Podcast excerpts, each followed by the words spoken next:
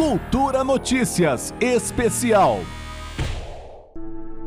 Uma criança que passa caminho da escola e vê o rosto daquela mulher estampada no muro, com aqueles cachos bonitos, aquela tiara e aquele sorriso. Percebe imediatamente o quanto lutar é preciso. Marielle é a chama ardente que mantém nossos corações aquecidos. Parlamentares como Marcelo Freixo, Benedita da Silva, Jandira Fegali homenagearam nesta segunda-feira a vereadora assassinada há quatro anos no Rio, Marielle Franco.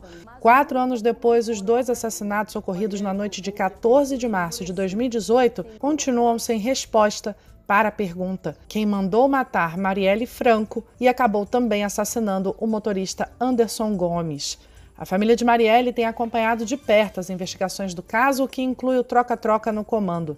Em fevereiro, houve mais uma mudança quando o delegado Alexandre Erde foi nomeado como novo titular da Delegacia de Homicídios da capital, responsável pelas investigações. Um dos desafios tem sido manter viva a memória da vereadora e lidar com percalços em busca de uma solução. À frente do Instituto Marielle Franco, a irmã Aniele Franco tem organizado uma série de encontros com pessoas ligadas à investigação para cobrar providências. A irmã da parlamentar fala do legado da vereadora.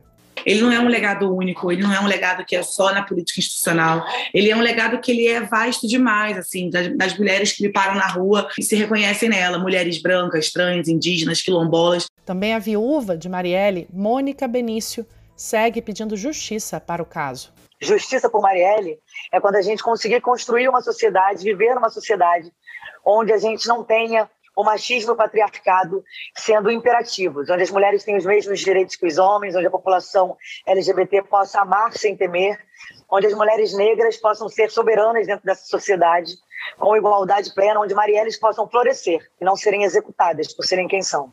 Das poucas respostas até o momento, as investigações chegaram a partir de um trabalho conjunto da Polícia Civil com o Ministério Público do Rio aos executores do crime, o sargento reformado da Polícia Militar Rony Lessa e o ex-PM Elcio de Queiroz.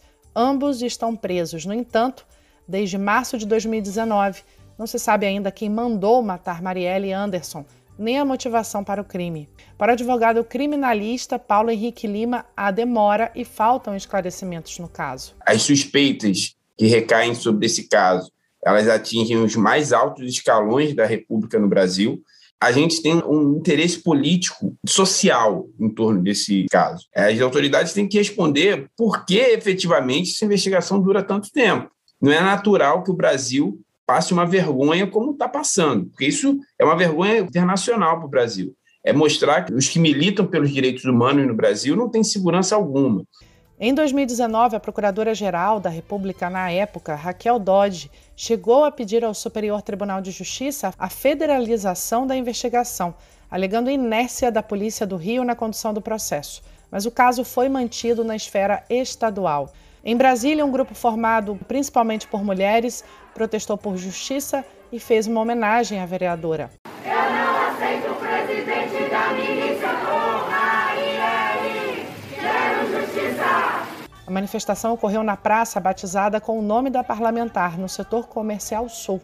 O ato contou com militantes de partidos da esquerda e também movimentos sociais. Meu nome é Ludmila Soares, sou secretária de Mulheres do PSOL-DF. Hoje estamos aqui reunidas, várias mulheres de partidos, de movimentos sociais e homens companheiros, exigindo justiça para Marielle Fernandes. Eleita vereadora do Rio pelo PSOL em 2016, com 46 mil votos, a quinta candidata mais bem votada do município, Marielle Franco teve o mandato interrompido por 13 tiros na noite de 14 de março de 2018, num atentado que vitimou também seu motorista Anderson Gomes. Nascida e criada na Maré, Marielle estudou sociologia na PUC com o apoio de uma bolsa integral e fez mestrado em administração pública na Universidade Federal do Rio. Ela dedicou seu mandato à luta em defesa dos direitos humanos das mulheres, negros e moradores de favelas. Júlia Aguiar, coordenadora do Levante da Juventude, fala sobre a importância da vereadora para essas lutas. Marielle veio da favela da Maré, se envolvia ativamente, né, em ações dentro da comunidade, desde sempre, né, construiu então uma relação muito intrínseca também com o povo trabalhador, com a juventude periférica, uma mulher síntese que carregava na sua história a classe trabalhadora, as mulheres, negros e negras e LGBTs. Horas antes do assassinato, Marielle tinha participado de uma roda de conversa com mulheres no local conhecido como Casa das Pretas, na Rua dos Inválidos, na Lapa. A vereadora e sua equipe deixaram o local por volta das 9 horas do dia 14 de março. Imagens de câmeras de segurança registram o momento em que o carro em que estava a vereadora, o motorista e uma assessora deixaram o local e foram seguidos por outro veículo que estava estacionado atrás deles. Um segundo veículo partiu em seguida, dando cobertura ao assassinato. Por volta das nove e meia, próximo à Prefeitura do Rio, os executores emparelharam o carro com o veículo de Marielle e dispararam 13 tiros. A vereadora foi atingida por tiros na cabeça e no pescoço e Anderson levou ao menos três tiros nas costas. Dentre as várias linhas de investigação que já levaram alguns suspeitos à prisão, em agosto do ano passado foi divulgada a descoberta do Escritório do Crime, um grupo de matadores de aluguel formado por policiais e ex-policiais. Em janeiro, laços do clã presidencial com Adriano Magalhães, apontado como fundador da quadrilha, vieram à tona. Ex-capitão do BOP, ele foi condecorado pelo então deputado estadual Flávio Bolsonaro e elogiado por Jair Bolsonaro na tribuna da Câmara. A mãe e a mulher ganharam cargos no gabinete do filho do presidente, hoje senador.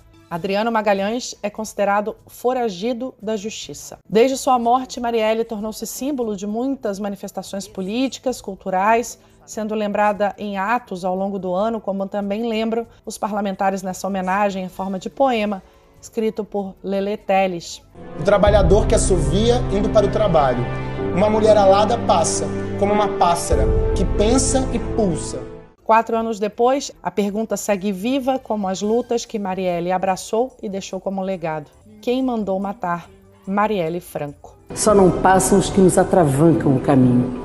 Esses nunca passarão. Juliana Medeiros, para a Cultura FM. Cultura Notícias Especial.